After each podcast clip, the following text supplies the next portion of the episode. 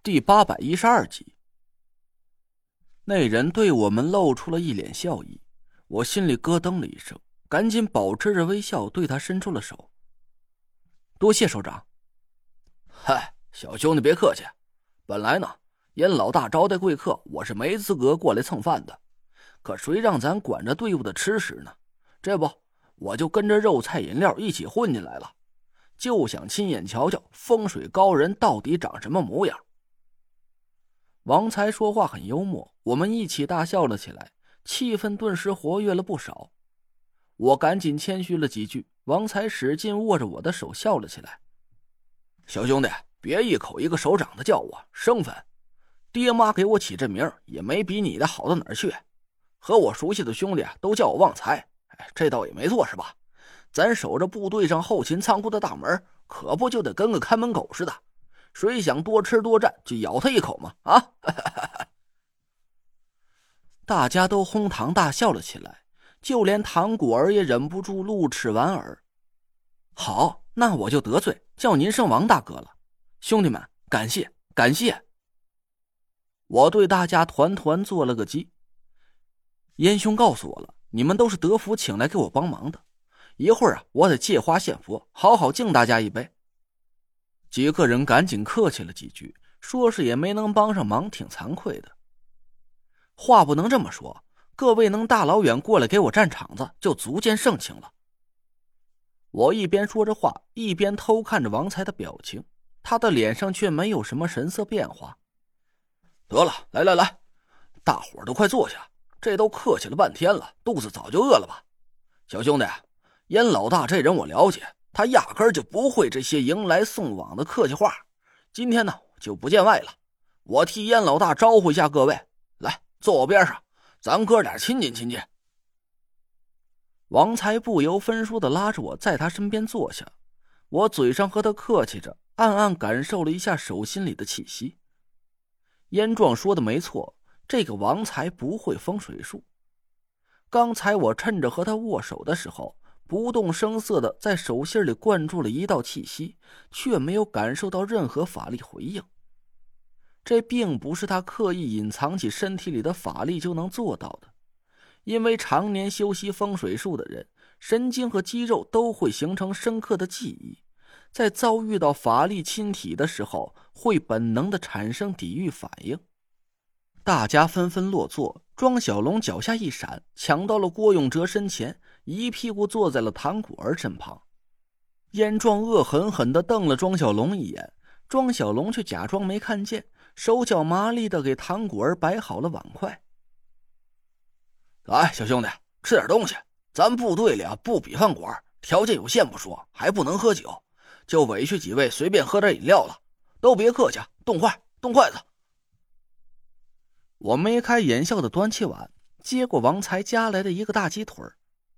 不管这家伙接近我到底有什么目的，先把肚子给填饱了才是正事儿。大家都在埋头苦吃，就只有庄小龙闲不住那张嘴。哎，妹妹，你到底叫什么呀？你就告诉我呗。我和你说，我这名字是我自己取的。我爸那人呐，风水上能耐呀，没话说，可起名的本事真就不怎么样。他原来呀是给我起了个名字叫庄坤鹏，哎，后来我嫌难听。他又给我改了个庄化龙，嘿，更 low 了。还是我现在的名字帅，是吧，妹妹？哎，妹妹，你别光顾着吃啊，你看看我帅不帅？庄小龙把脸凑到唐果儿面前，唐果儿咧了咧嘴，看看你是吧？庄小龙一脸期待的看着唐果儿，连连点头。唐果儿突然一把摘下墨镜。两只混沌一片的眼睛直勾勾的盯住了庄小龙，啊！庄小龙被吓得一下子站起身子，桌子差点被掀翻，杯碗筷碟一阵叮了咣啷。这么一闹腾，这顿饭也就谁都没怎么吃好。燕壮的脸色比鞋底还难看，他一声怒喝，把庄小龙撵了出去，一个劲儿的对我们道歉。虽然王才不停的调节着气氛，但我们谁都没心思再吃下去了，草草的就结束了这顿不怎么愉快的接风宴。田慧文扶着唐果儿先离开了食堂，我和燕壮打了个招呼，刚想走，王才又跑过来握住了我的手。哎呀，小兄弟，你看这事闹的，我都替燕老大不好意思了。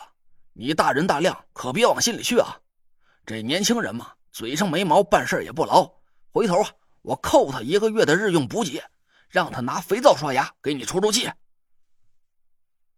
王才一边说着话，一边在我手上拍了几下，还不轻不重的握了握。我愣了半天。好了，小兄弟，我得回驻地去了。你们好好在燕老大这里玩几天，咱以后有缘再见。王才丢给我一个意味不明的笑容，松开了我的手。啊，好多谢王大哥。我一头雾水的走出了食堂。走出老远，还听见了燕壮怒斥庄小龙的声音。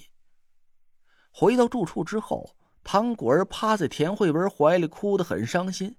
那若兰和郭永哲撸着袖子，愤愤不平的嚷嚷着要去找那个愣头青揍他一顿。算了，这事就交给燕壮处理吧。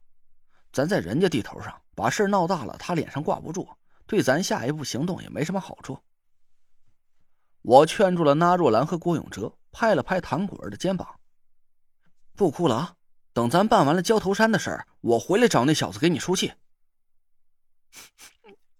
焦焦头山，唐果儿抽抽搭搭的抬起脸说：“那是什么地方？”哦，还没来得及跟你们说呢，咱下一站就是焦头山了。不出意外的话，也是咱这次行动的最后一站。我简单的把焦头山的位置和大家说了一下，但没透露出那里真正的目的。关于纳若兰的天邪命格，还是让它成为一个永远的秘密吧。姐夫，那咱现在走吧。我讨厌这里，我不想再看见那个人了。唐果儿委屈巴巴的抹着眼泪我想了想，也只能同意了。其实我本来是打算借着这个饭局多打听一点关于焦头山的情况，最好是能顺便探听一些关于内鬼的消息。但让庄小龙这么一搅和，再加上饭局上有个不请自来的王才，我也没法再开口了。我点了点头，说：“你们收拾一下东西吧，我去找严壮跟他告个别，毕竟德叔的面子得撑圆了。”咱就这么悄没声的走了呀，也太小家子气了。大家答应了下来，分别收拾行装。我到外边去走了一圈，却没发现燕壮的身影，只能拦住一个勤务兵模样的小伙子，让他带我去见燕壮。小伙子用步话机请示了一下，就带着我走到了燕壮的办公室前。刚一进门，我就看见了两个熟人。